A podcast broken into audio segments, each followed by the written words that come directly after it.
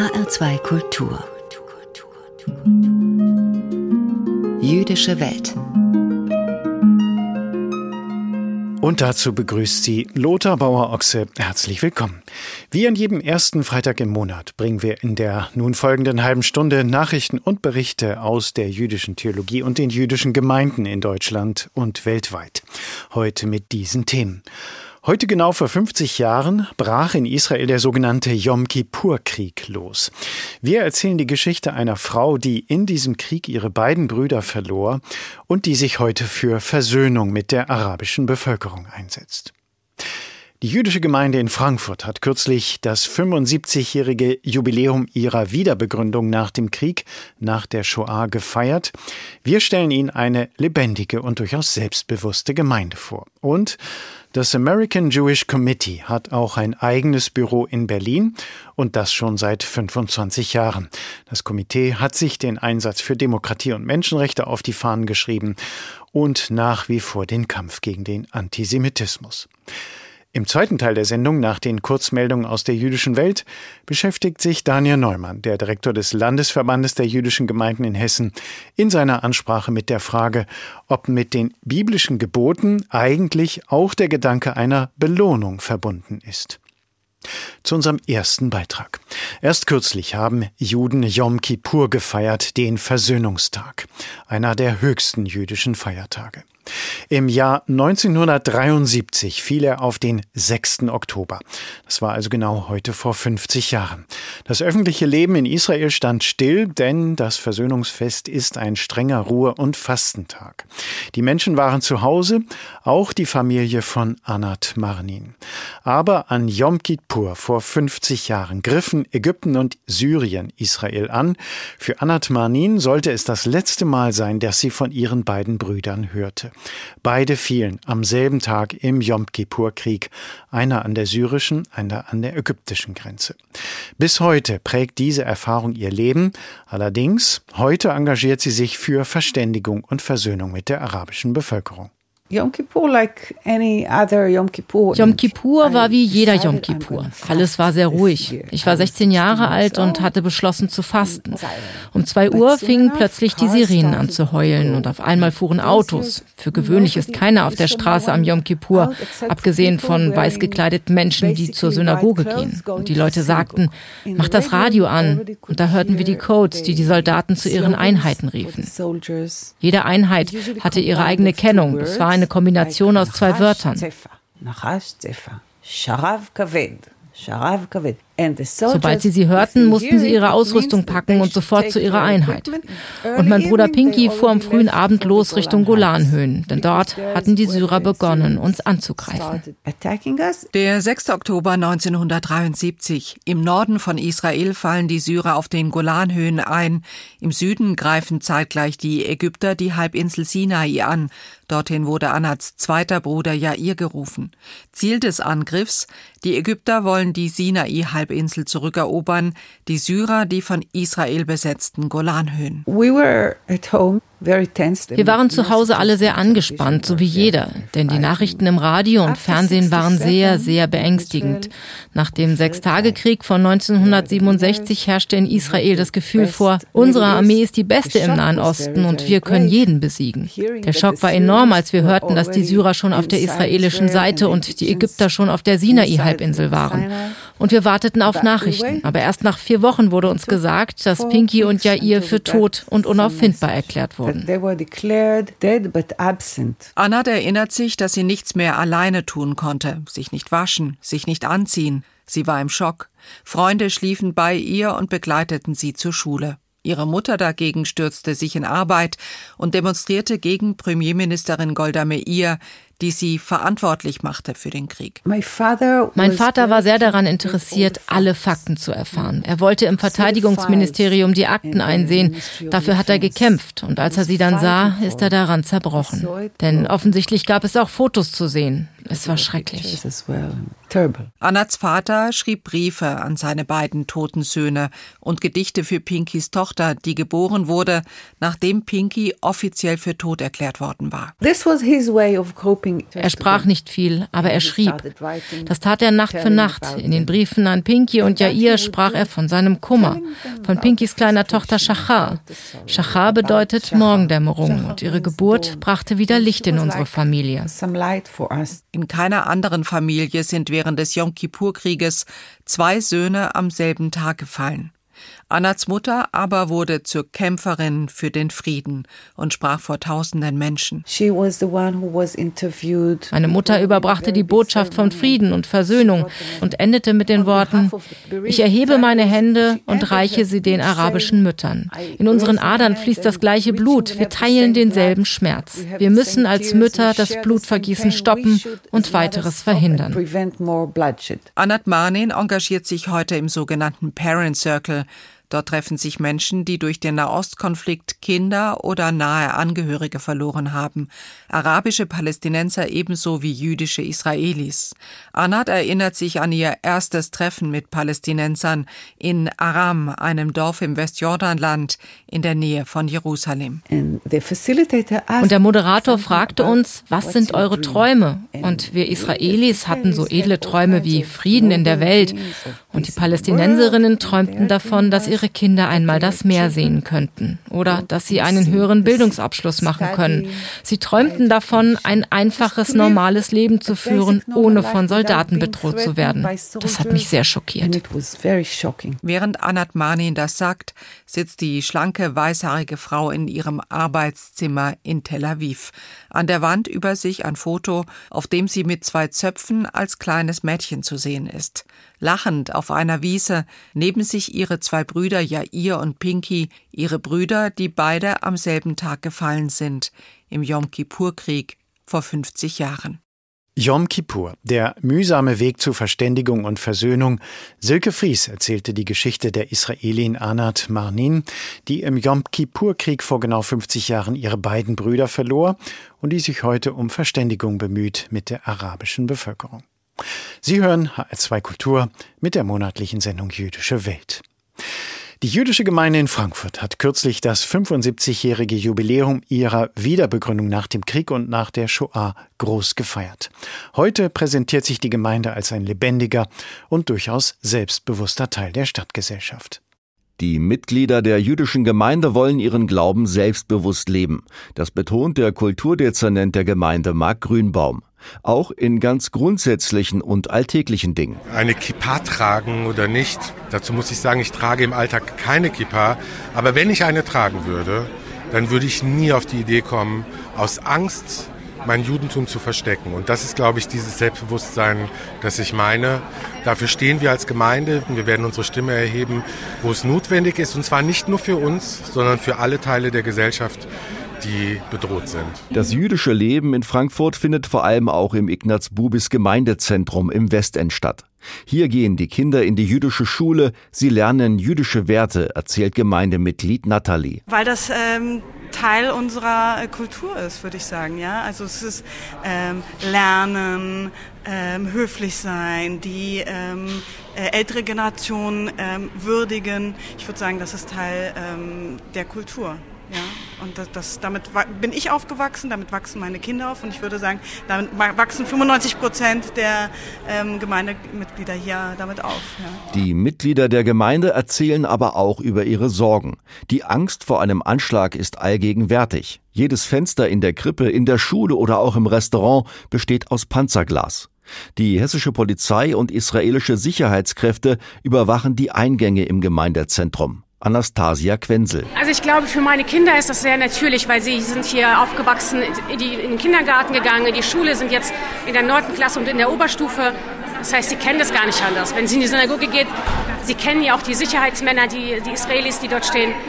Es ist, es ist ein Teil davon, der leider da ist, aber äh, auch ein bisschen Sicherheit gibt, glaube ich. Bei den vielen Gesprächen im Gemeindezentrum ist eines überraschend. Der Stellenwert, den Fußball-Bundesligist Eintracht Frankfurt bei den Mitgliedern der jüdischen Gemeinde einnimmt. Das ist richtig. Ich bin ja 74 geboren und in den 80er, 90er Jahren, muss man sagen, hat Eintracht Frankfurt äh, es geschafft, äh, äh, junge Frankfurter Juden und Jüdinnen ähm, äh, zu begeistern. Und wir sind alle ins Stadion gegangen und wir wurden über Eintracht Frankfurt wieder zu Frankfurtern mit, einem, mit einer Heimatverbundenheit, mit dieser Heimatliebe.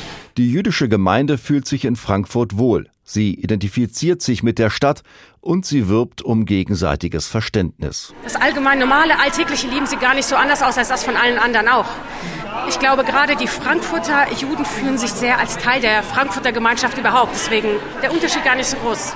Die jüdische Gemeinde in Frankfurt konnte kürzlich das 75-jährige Jubiläum ihrer Wiederbegründung feiern. Unser Reporter Stefan Pommerenke erlebte eine lebendige und selbstbewusste Gemeinde.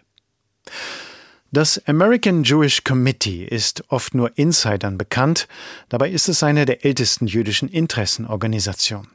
Das American Jewish Committee wurde 1906 in New York von amerikanischen Juden vorwiegend deutscher Herkunft gegründet. Die Zielsetzung war von Anfang an klar. Es geht um die Sicherheit von Jüdinnen und Juden weltweit. Das AJC, so die Abkürzung, setzt sich aber auch für die Stärkung der Demokratie, die Wahrung der Menschenrechte und die Völkerverständigung ein. Seit 25 Jahren unterhält das American Jewish Committee auch ein eigenes Büro in Berlin.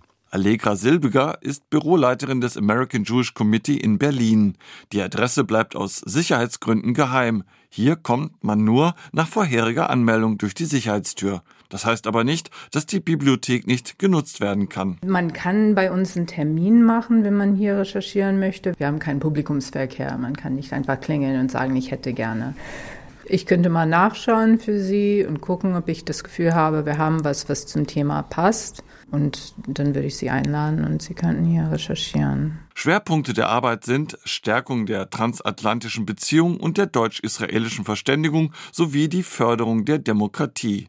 Ein aktuelles Bildungsprojekt etwa wurde mit der Hebrew University in Jerusalem entwickelt. Wo es darum ging, KZ-Gedenkstätten in erster Linie dazu zu befähigen und zu helfen, TikTok-Kanäle aufzubauen, um über den Weg über ihre Arbeit zu informieren und eben auch eine Zielgruppe zu erreichen, die man normalerweise bei den Themen über die klassischen Medien nicht mehr unbedingt erreicht. Sagt der Direktor des AGC-Büros Berlin, Remco Lehmhüs. Im Mittelpunkt stehe aber der Kampf gegen den Antisemitismus. So untersuchte das AGC zuletzt die antisemitischen Verschwörungsmythen in Zeiten der Corona-Pandemie. Und schon vor Jahren warnte das AGC vor den Gefahren des sogenannten Al-Quds-Marsches, den einst Ayatollah Khomeini persönlich ausrief, um die Vernichtung Israels zu propagieren. Das ist tatsächlich eine Erfolgsgeschichte in dem Sinne, dass überhaupt erstmal darauf aufmerksam gemacht wurde, was dort passiert und auf politischer Ebene wahrgenommen und dann eben bis hinunter zur Polizei und den Beamten vor Ort, die dann sensibler geworden sind, was gewisse Symboliken angeht, aufgeklärt worden sind, dass dann Sprachmittler dabei waren, die sich angehört haben, was für Parolen gerufen werden. Also Dinge, die vor zehn Jahren, sage ich mal, jetzt nicht gemacht wurden, was auch damit zu tun hat, dass eben jetzt sehr genau hingeschaut wird. Vor allem führt das AGC-Büro Berlin Hintergrundgespräche mit Entscheidungsträgern, zum Beispiel mit Mitgliedern des Deutschen Bundestages aus den demokratischen Parteien, betont Lehmhüs. Die AfD-Fraktion bleibt beim American Jewish Committee außen vor. Weil wir keinen Mehrwert darin sehen, mit diesen Leuten zu reden, weil wir sie mit Sicherheit nicht überzeugen würden, weil wir tatsächlich für diese Partei, wenn dann nur eine Funktion hätte, wie ihnen Koscher-Stempel zu geben und da die Partei ja mittlerweile in weiten Teilen offen rechtsextremistisch, neonationalsozialistisch ist.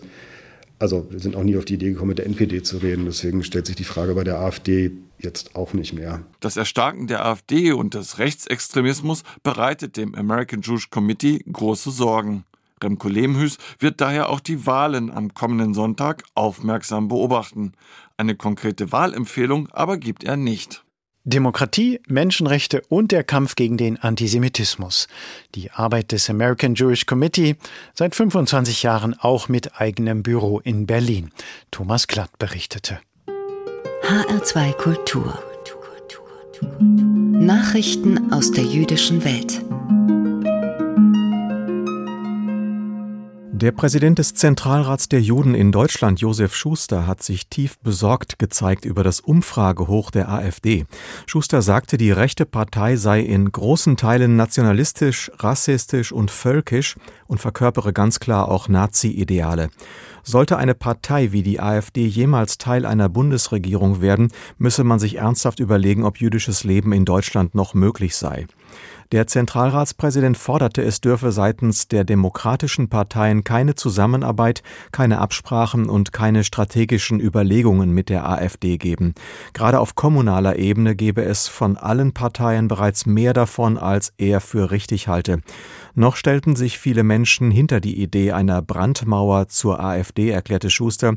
Die Vergangenheit lehrt uns leider, dass sich so etwas schnell ändern kann sagte er wörtlich.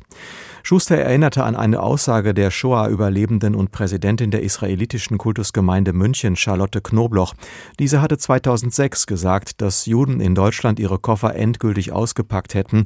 Heute schaut der eine oder andere schon mal auf dem Dachboden nach, wo er den leeren Koffer verstaut hat, um ihn wieder griffbereit zu haben, meinte Schuster. Die Konferenz europäischer Rabbiner hat ihren neuen Hauptsitz in München eröffnet. Die Organisation bezeichnete ihren Umzug von London nach Bayern als historischen Schritt. Damit beginne eine neue Ära für das Judentum in Deutschland und Europa, sagte der Vorsitzende der Konferenz Pinchas Goldschmidt. Zugleich handele es sich auch um eine Botschaft an all die dunklen Kräfte, die es heute gäbe und die glaubten, dass sie das jüdische Volk zerstören könnten. Wir sind hier, um zu bleiben, sagte Goldschmidt. Die Konferenz europäischer Rabbiner vertritt mehrere hundert Gemeinden. Sie will in den neuen Räumen ein Zentrum für jüdisches Leben aufbauen mit zahlreichen Angeboten für Aus- und Weiterbildung. Man wolle in München und von dort aus jüdisches Leben in Europa sichtbarer machen, Vorurteile abbauen und Extremismus bekämpfen. Deutschland hat eine Welterbestätte mehr. Die UNESCO hat das jüdisch-mittelalterliche Erbe in Erfurt ausgezeichnet. Die Stadt erhielt die Auszeichnung für die alte Synagoge, für das vor rund 16 Jahren zufällig entdeckte Ritualbad, die Mikwe, und für das Steinerne Haus, ein historisches Wohngebäude. Die alte Synagoge gilt heute als eine der ältesten erhaltenen in Europa. Ihre Geschichte lässt sich bis ins späte 11. Jahrhundert zurückverfolgen. Nach einem verheerenden Pogrom im Jahr 1349 wurde das Gotteshaus zuerst als Lager, später als Gastwirtschaft genutzt und überdauerte so die Jahrhunderte, bis es 1988 wiederentdeckt wurde. Soweit die Nachrichten aus der jüdischen Welt. HR2 Kultur. Jüdische Welt. Ansprache. Im zweiten Teil unserer monatlichen Sendung mit Themen aus dem jüdischen Kultur- und Geistesleben beschäftigt sich nun Daniel Neumann, der Direktor des Landesverbandes der jüdischen Gemeinden in Hessen, mit der Frage, ob es für die Erfüllung göttlicher Gebote eine Belohnung gibt, beziehungsweise eine Strafe bei Nichtbefolgung. Einer der Grundpfeiler des Judentums ist die Idee, dass es ein himmlisches Belohnungssystem für die Erfüllung religiöser Gebote gibt. Was natürlich auch im umgekehrten Fall funktionieren soll. Vermeintliche Belege finden sich dabei an unterschiedlichen Stellen in der Tora, etwa in Form von Segnungen und Flüchen, die uns die Konsequenzen unseres Wohlverhaltens oder Fehlverhaltens vor Augen führen sollen, oder in Form konkret ausformulierter Konsequenzen, die auf unsere Handlungen folgen sollen. Das prominenteste Beispiel findet sich dabei im zweiten Absatz des Schma Israel Gebets. Dort heißt es, wenn ihr auf meine Gebote hört, die ich euch heute gebiete, den Herrn, euren Gott, zu lieben und ihm zu dienen mit eurem ganzen Herzen und eurer ganzen Seele, so werde ich den Regen eures Landes geben zu seiner Zeit. Frühregen und Spätregen, dass du einsammelst dein Getreide und deinen Most und dein Öl. Und ich werde Gras geben auf deinem Felde für dein Vieh, dass du essest und satt werdest. Deutlicher geht es eigentlich nicht, oder? Und dennoch wird man das Gefühl nicht los, dass hier irgendetwas nicht stimmt. Denn spätestens bei einem Abgleich von Theorie und Praxis werden die Widersprüche offensichtlich. Will heißen, nicht jedem, der ein gottgefälliges Leben führt, geht es automatisch gut. Nicht jeder Gerechte kommt ohne Nackenschläge durchs Leben. Und nicht jeder Fromme wird von Glück, Segen und Wohlergehen begleitet. Umgekehrt gibt es ausreichend Beispiele für areligiöse oder schlechte Menschen, die zumindest vordergründig prächtig durchs Leben kommen. Wie aber passt das zusammen? Wie lassen sich die Verheißungen der hebräischen Bibel mit der Realität in Einklang bringen? Diese Frage ist natürlich nicht neu. Vielmehr begleitet sie das Judentum bereits seit seinen Anfängen. Schon Abraham, Moses, Jeremia, Hiob und andere haben nach Antworten gesucht, haben Gottes Gerechtigkeit in Frage gestellt, haben den Ewigen angeklagt und Antworten verlangt. Mit mäßigem Erfolg. Dabei gibt es durchaus eine Reihe von Erklärungen, die sich mal en Detail und mal in groben Pinselstrichen mit dem Problem auseinandersetzen. So weisen unsere Rabbiner etwa darauf hin, dass sich die Verheißungen im Schma Israel Gebet ebenso wie an anderen Stellen gar nicht an den Einzelnen richten, sondern an das Volk Israel. Sie sind also in aller Regel gar nicht im Singular formuliert, sondern im Plural. Sie formulieren Konsequenzen für die Gemeinschaft und nicht für den Einzelnen, für das Kollektiv und nicht für das Individuum. Und mehr noch, Sie gelten für das Volk Israel im Land Israel. Sie sind die religiöse Blaupause für eine kollektive jüdische Existenz im Heiligen Land. Wobei Rabbiner Emanuel Reckman es noch weiter fasst und schreibt, ein Volk kann nicht lange bestehen, wenn es nicht auf den Grundsätzen der Gerechtigkeit, der Barmherzigkeit und den übrigen Idealen, die die Torah vorschreibt, gegründet ist. Denn es besteht ein kausaler Zusammenhang zwischen einer rechtschaffenen Gesellschaft und ihrer Langlebigkeit. Schön und gut. Damit wäre zumindest ein Problem gelöst. Gleichzeitig ist es jedoch Common Sense, dass die Erfüllung der Gebote auch für den Einzelnen eine irgendwie geartete Belohnung verspricht. Schließlich wird etwa in zwei Musterbeispielen ein langes Leben versprochen. Doch auch hier ist es komplizierter, als es auf den ersten Blick scheint. Denn schon Rabbi Akiva, einer der jüdischen Superstars des ersten Jahrhunderts, erklärte, dass sich die versprochene Belohnung gar nicht auf ein langes Leben in dieser Welt bezieht, sondern in der nächsten. Also auf das Leben nach dem Tod, mit all den Unschärfen, die damit einhergehen. Denn auch für Rabbi Akiba war klar, dass ein langes Leben in dieser Welt selbst im besten Fall nicht wirklich lang ist. In der kommenden Welt sieht es da schon ganz anders aus. Diese Antwort, die viele Anhänger hat, steht im Einklang mit den Grundüberzeugungen des Judentums. Denn wenn wir es mit einem wahrhaft gerechten Gott zu tun haben und gleichzeitig erleben, wie in dieser Welt Gerechte leiden und Ungerechte prosperieren, dann kann der Ausgleich nur in der kommenden Welt erfolgen. Diese Logik ist, um es mit einem Wort unserer früheren Bundeskanzlerin auszudrücken, alternativlos. Denn notabene schafft ein gerechter Gott ultimative und vollkommene Gerechtigkeit. Aber eben erst dann und nicht schon jetzt. Aufgeschoben ist schließlich nicht aufgehoben. Nicht ohne Grund heißt es dann auch im Talmud, es gibt keine Belohnung für die Erfüllung eines religiösen Gebots in dieser Welt. Maimonides, der größte Religionsphilosoph des Mittelalters, wählte einen anderen Ansatz und meinte, dass Lohn und Strafe zwar ein wesentlicher Grundsatz des Judentums seien, dass die Passagen in der Torah aber nicht unbedingt wörtlich zu verstehen seien. Aufgrund der Beschränktheit des Verstandes vieler Menschen bedürfe es allerdings einprägsamer Sprachbilder. Viele seien nämlich wie Kinder, die den Wert von Bildung als solcher nicht begreifen könnten. Um sie zu lehren, brauche es Belohnungen, also äußere Anreize.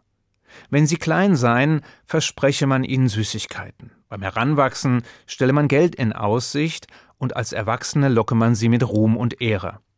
Dies alles sei zwar hässlich, aber bei der Beschränktheit des menschlichen Verstandes notwendig.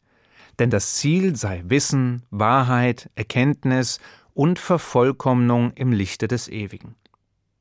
So klar und plastisch die Sprache der Bibel also sein mag, so unklar und wenig greifbar bleibt die Wirkungsweise in der grauen Realität. Und das ist auch gut so. Ja, es muss sogar so sein. Oder um es mit Rabbiner Reckman zu sagen, wenn jemand von uns Gott wäre, könnte er oder sie nicht anders handeln als Gott, der das Bild so verwirren muss, dass niemand einen Zusammenhang zwischen dem Gutsein und einer irdisch sichtbaren Belohnung erkennen kann. Sonst hätte Gott die Möglichkeit zerstört, dass Menschen Gutes tun können, nur weil es gut ist, ohne an eine Belohnung zu denken. Wenn gute Taten eine andere Belohnung mit sich brächten, als die Befriedigung, Gutes getan zu haben, dann wären alle Menschen nur deswegen gut, weil ein solches Verhalten Segnungen mit sich brächte. Es liegt auf der Hand, dass dies der richtige Weg ist, um Kinder zu erziehen und zu motivieren.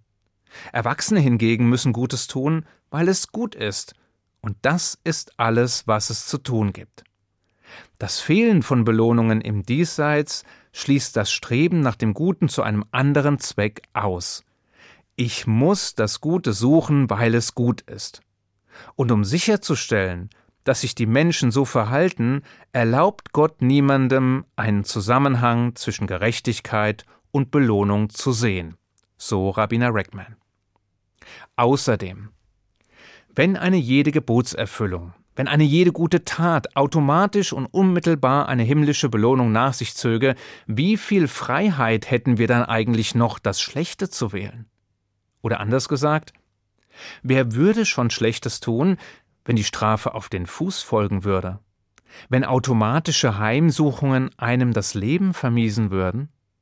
Und würde nicht jeder allein deswegen Gutes tun, weil einen die himmlischen Segnungen wie auf Knopfdruck ereilen, ohne Wenn und Aber?